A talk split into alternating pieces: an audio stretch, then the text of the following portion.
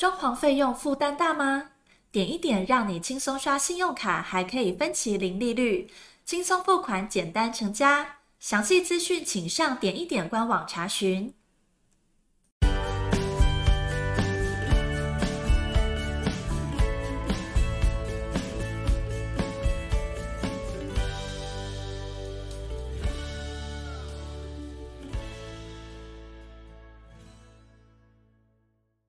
欢迎收听你家我家，我是频道主持人 Jordan。呃，今天这集会非常的一个特别哦。在 Jordan 在你家我家这个频道当中，我们录了一百多集，针对装潢的业主啊，一些装潢知识的一些分享，还有一些装潢业主针对自己的装潢新屋，呃的一些啊、建材啦、格局啦、风格的一些判定哈、哦。那其实我们已经做了一百多集的一个这个报告。但很好玩的地方是，呃，我们的粉丝不但是装潢的业主，有很多本身也是设计师哈。因为啊、呃，点一点这个平台基本上也跟全省五百多位的设计师合作过哈。那我们拥有这么多的设计师的群体，但是我们却很少啊、在这个频道当中去讲述一下，从设计师的角度呢，到底有什么样的一个。呃，内容哈，所以这集的主题是设计师的美丽与哀愁哈。这个主题看起来就有点有点好像自我在疗愈的一个主题哈。那我也想说，透过这个主题，让很多一些的装潢业主呢，他很清楚知道啊，其实设计师他的辛酸嘛，他的辛苦啦，啊，不能说辛酸了，应该说是辛苦了哈。啊，不是我们外面看到的这么样的个光鲜亮丽。好像设计师都赚很多，好像设计师都很轻松，好像设计师只是动动嘴巴都可以赚钱哦。其实不是如此哈，每个行业都有每个行业的一个啊辛辛苦的地方了哈。所以我今天特别想呃针对设计师，因为真的有设计师的粉丝在我们的 这个这个 FB，还有就是私下跟我聊的时候说。哎，Jordan 啊，其实你可以在你的 Podcast 频道能够真的分享一些我们设计师的一些真实的面貌，让装潢的业主真正了解到我们这个行业的呃辛苦的地方在什么这个这个地方哈，而不是说造成一般大众的对于这个行业的误解哈。我讲每个行业都有一些民众会误解的地方啦，啊，设计师当然不例外。所以呢，我今天这一集就花一点时间啊，跟大家分享哈。室内设计师他的一个辛酸啊辛苦，还有为我们服务的地方哈。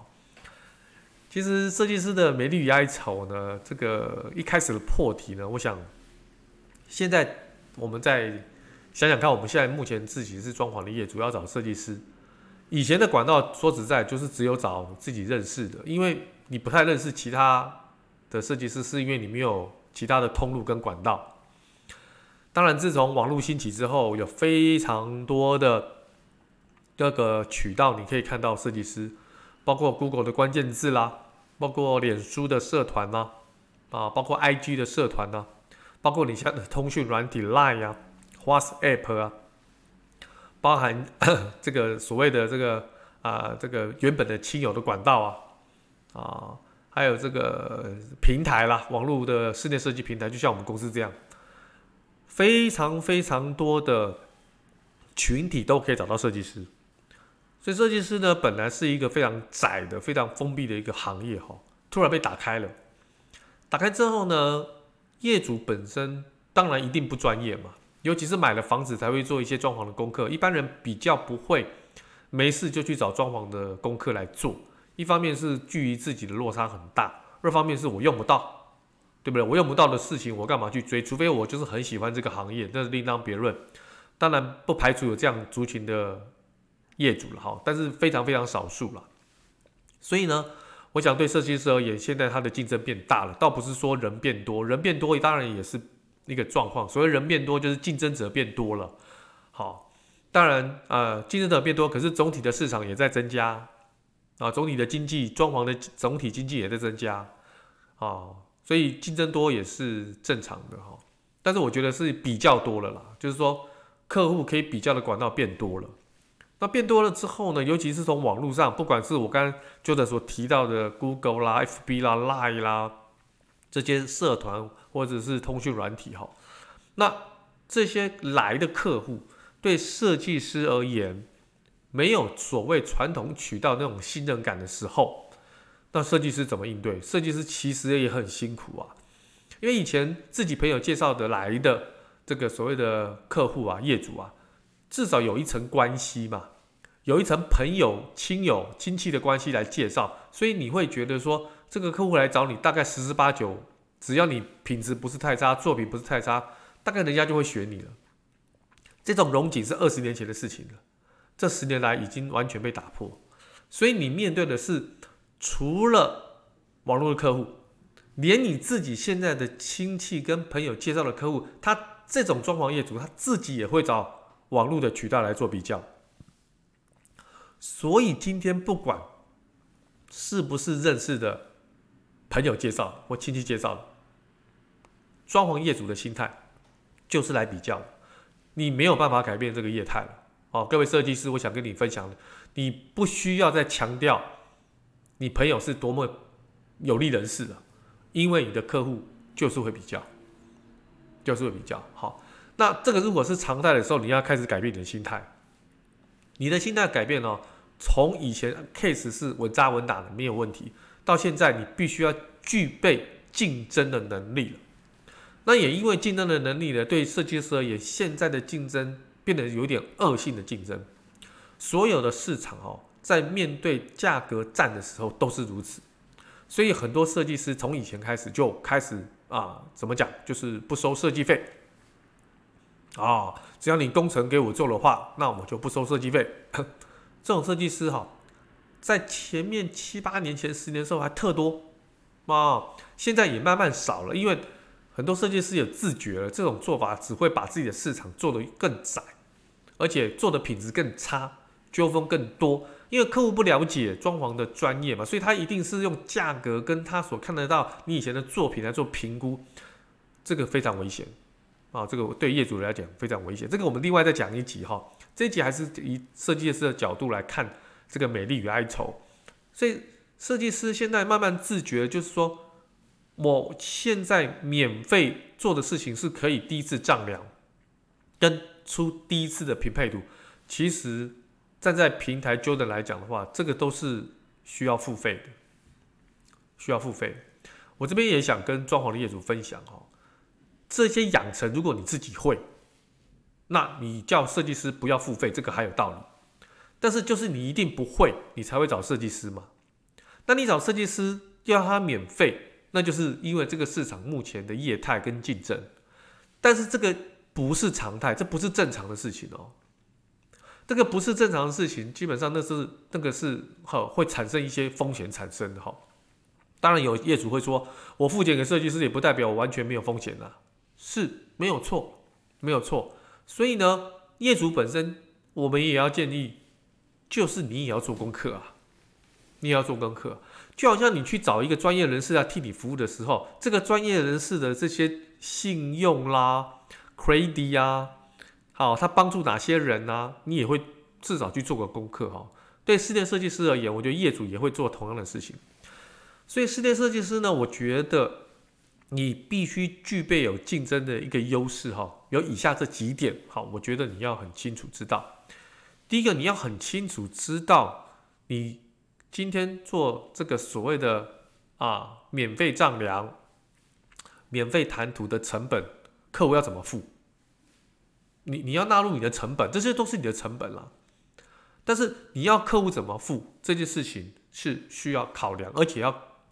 具备于业态，就是这个业态是怎么给付这个钱？很多人说那就是不付啊。我想跟各位业主讲哈，天底下没有白吃的午餐呢。你不付哈，你一定会付，只是你付给谁而已。因为你一定你一定会找一位设计师帮你做嘛。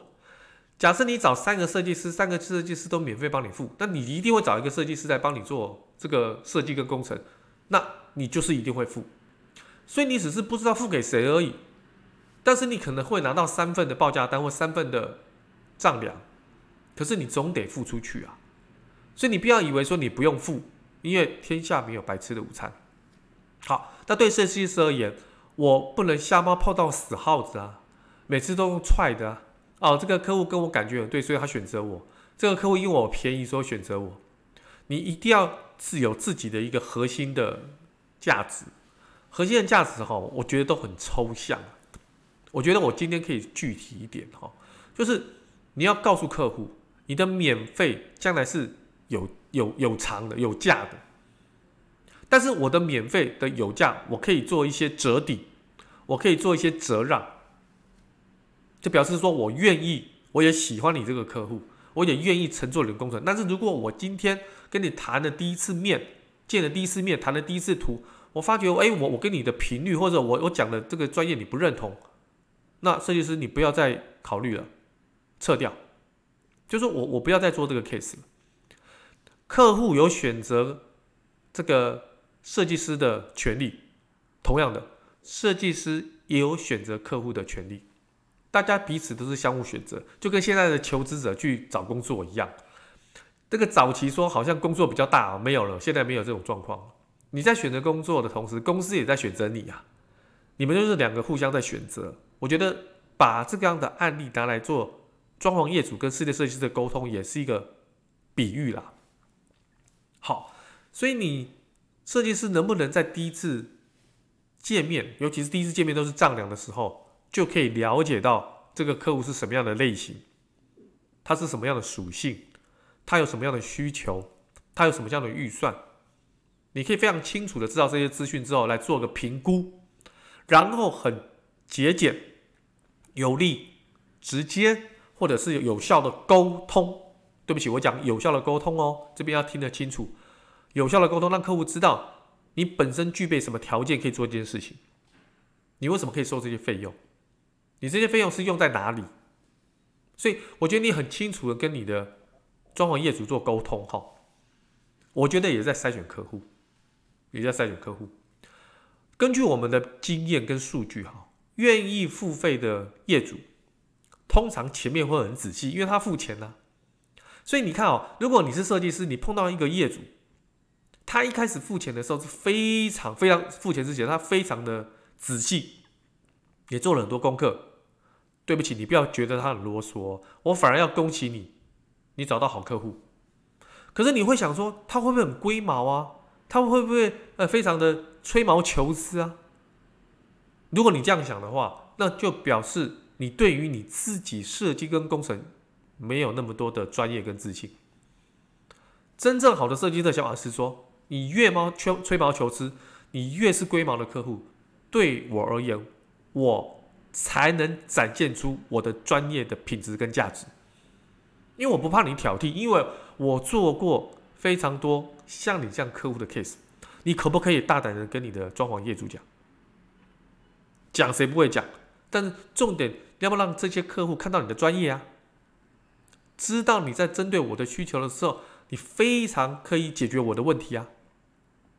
这个时候，设计师你在装潢业主的面前的差异化就要出来。所以，室内设计师真的要做功课，要非常专业。所以，需不需要付钱？当然需要付钱了啊。所以，当你这么专业的时候，你叫客户说你要付钱给我的时候。你又满足了客户这么龟毛、这么龟毛的客户，他当然愿意付钱了。你有没有发觉这两件事情是联动的？这两件事情是相对的，缺一不可。你不能设计师老师叫客户要付钱，可是自己根本一点都不专业，或者是你的专业别人也有，或者因为你的专业别人也有，就表示什么？就表示你的专业很普通啊。那为什么你的专业是别人没有？因为有可能你很会沟通，你很会聆听，你很能知道客户他潜在的需求是什么。你甚至连客户他自己都不知道自己要什么的时候，你却帮他理出了一个头绪，知道他要什么。这也是专业之一耶。虽然不是专业的画图，不是专业的工法，但是专业的倾听，知道客户的问题在哪里，进而提出两个到三个的解决方案。这样的设计师，我认为才是出奇的专业。所以设计师他所所具备的不单单是本科的专业，他还有沟通跟倾听的业务专业，重不重要？非常的重要。因为室内设计也是一个服务业啊，它不但专业，它是一个服务业啊。服务业能不倾听吗？能不知道客户的需求吗？能够一定要站在客户的角度去思考，他为什么会有这样的问题，而不是思考说他为什么有这么笨的问题。我觉得很多设计师都犯了这个错误，都觉得哎，设计师这客户怎么问那么笨的问题？他如果那么聪明的话，他自己就当室内设计师，他根本不需要你呀。就是因为他不了解，他才需要你的协助嘛。如果你期望他什么都懂，那我请问你，你还有吃饭的能力吗？是不是这样子？所以很多设计师，我在跟他聊的时候，我常常提提提醒他们，不要用本位主义去思考对方的角度。他就是因为不懂，需要你去协助他。好，所以我觉得心态很重要。好，心态很重要。来，继续哈。那如果说你知道客户的心态，你也知道客户是什么类型，你要问对问题啊，问对问题跟客户做沟通啊，不断的问问题。不断的得到答案，不断的做确认，不断的做做记录。你问的越详细，客户回答的越多，记录的越完整，你觉得会有纠纷吗？纠纷的比例当然就少了嘛。那这件事情要在什么时候做？当然是在动工之前要把它做完呢、所以很多设计师会觉得，他又没有跟我签约，我讲那么多干嘛？哎，这句话并没有不对哦。我跟装潢的业主讲，设计师很多有这种心态，我认为不是完全不对，不是，我认为有对的原因，但我觉得应该要做一个调整。所谓调整，就是说，设计师你这种心态是在于在于什么？这种利益的交换，你有没有给我钱？我只能给你这么多，OK。但是重点来了，客户你希望他把设计跟工程的合约给你做，你除了取得他对你的专业信任之外，除了他对你这个业务的沟通能力点头之外，还有一个非常重要的因素，我觉得你要超乎他对你的预期。什么叫超乎你对他的预期？很多设计师哈，他可能只有准备一套方案，但我觉得厉害的设计师，他都会准备两套方案，也不要太多，你过三套也不行的，客户会乱掉。为什么要做两套专案？就是让客户可以做个什么权宜的比较跟选择。我会抽透过网络来找设计师，就是我想比较。而这个设计师呢，直接帮我做好比较之后，我也许都不要找第二位设计师了。展出他找第二位、第三设、第二位跟第三位设计师的几率。原因是因为我这个空间也没有说大到几百平，需要这么多设计师来画，就几十平而已。所以这个设计师已经在这样的一个空间里面满足我找两位跟三位设计师的道理，那他怎么会找第二位跟第三位？就不用了。所以你你前面做这件事情呢，是因为你已经知道客户他就是要比，所以你在规划的时候，你不是只有一套，你只有两套。很很多人就设计师在问了，那我做那么多，他后来又不选择我怎么办？那一定是你其中有一个。方向出了问题，不管是沟通，不管是价格，不管是你的设计图，肯定嘛所有的问题，自己一第一件事情一定要反求诸己，就是检讨自己，而不是检讨客户。这个是一般设计师他没有想到的逻辑呀。好，所以我们一开始介入的时候，前面那几栋你都已经做好之后，画图我觉得可以多画一份。以设计师专业来讲，真的多不了十分钟，因为现在目前台北市新区的房子的坪数都不是太大，面积都不是太大。其实做一些动线的更改是非常简单容易，但是对客户来讲，他没有想到，他又不专业，所以你要帮他多想一些。好，所以呢，那美丽与哀愁又出现了，我多画一一份没有怎么办？你应该说，我多画一份，我就会有。你看这是什么？心态的改变。我多画一份，如果没有怎么办？跟我多画一份就有怎么办？你选择哪一种方向？你要当哪种设计师？同样的问题产生，不同的思考模式就有不同的结果。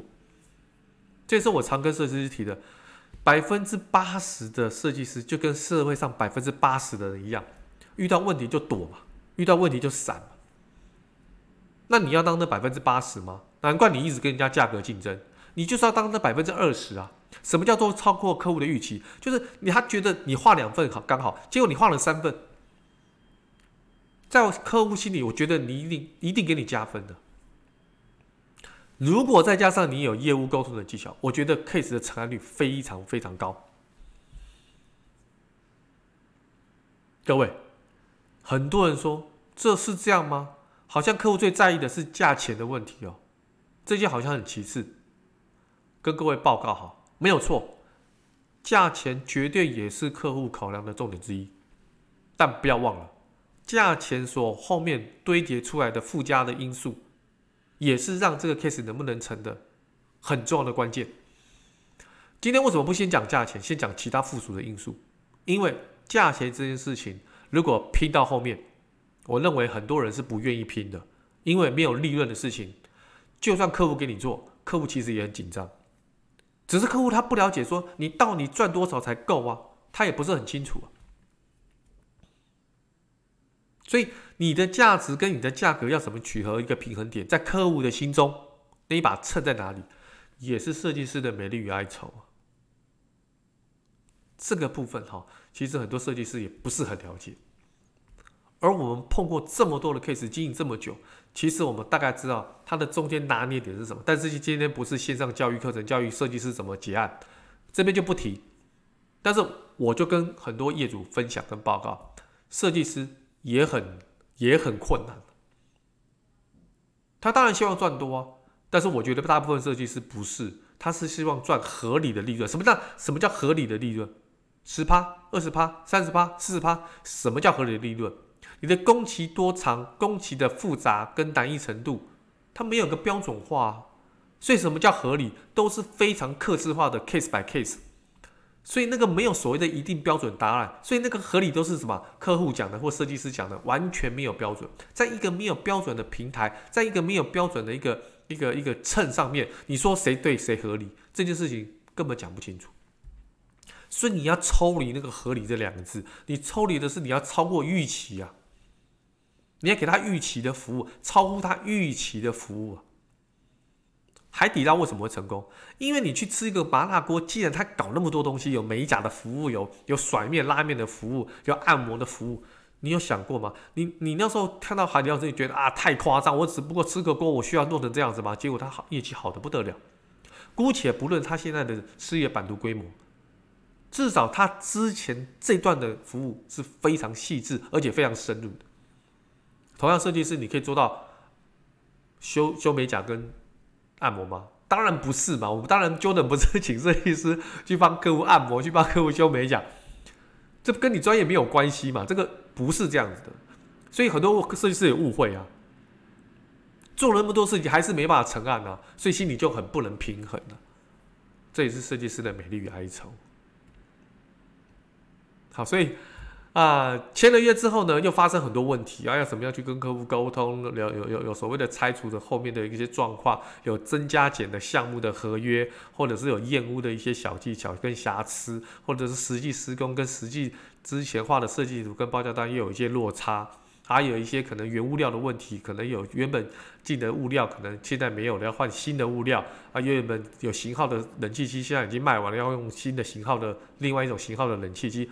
诸如此类，非常多的细节跟小事情，我我觉得这些东西的前提就是最后一个重点要跟设计师分享，你一定要提前将问题主动的揭露，而不要让客户自己发现。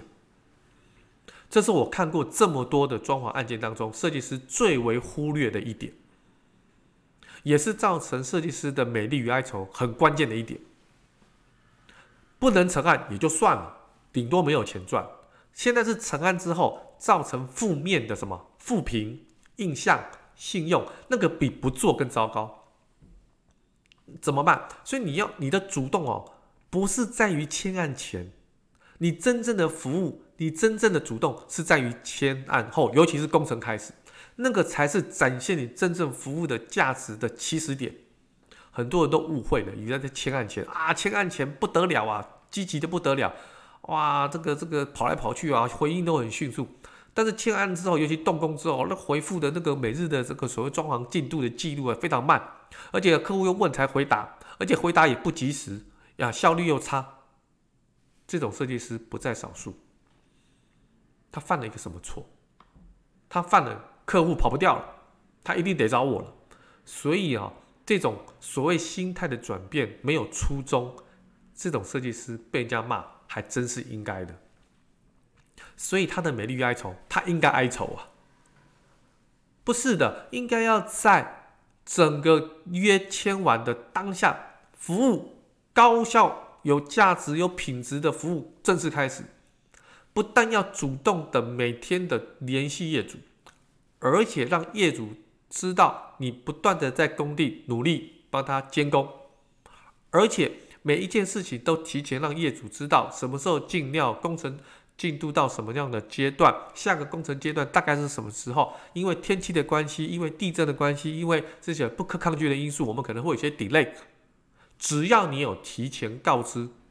甚至还主动邀约屋主去现场看一下目前的工程进度，不管你做到什么地步，只要客户有空，你就带他去现场；或者是你没有空，你也可以请客户去现场。客户如果发现什么问题，跟你回报之后，你也主动积极的去回应这些问题的答案。如此，客户对你的信任难道会不好吗？客户对你这样的一个服务的品质，难道不会赞许吗？我觉得哈，这些小事情哦，看起来都好像无关紧要，但是它累积起累积起来的信用啊，无可打破。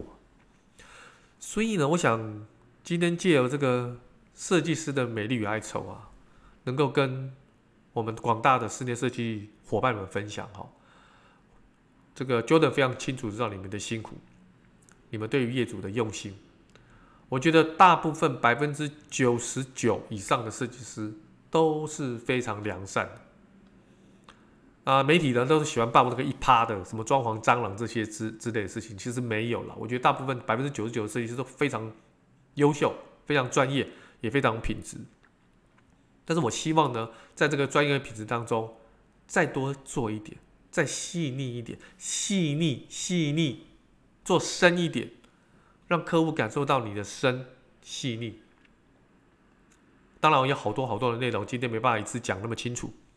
之后呢，不定期我会再把这个设计师的美丽哀愁变成一个系列的呃分享，让大家清楚，让装潢的业主清楚清楚知道，也如何可以判断设计师的好跟坏。今天的分享哈，暂时到这边啊、很开心站在设计师的角度。能够跟广大的粉丝朋友分享，希望对设计师来讲会有帮助。OK，我们下个礼拜见喽，拜拜。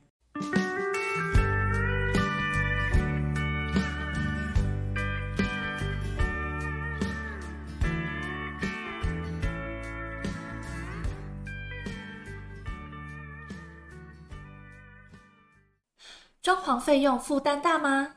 点一点让你轻松刷信用卡，还可以分期零利率，轻松付款，简单成家。详细资讯请上点一点官网查询。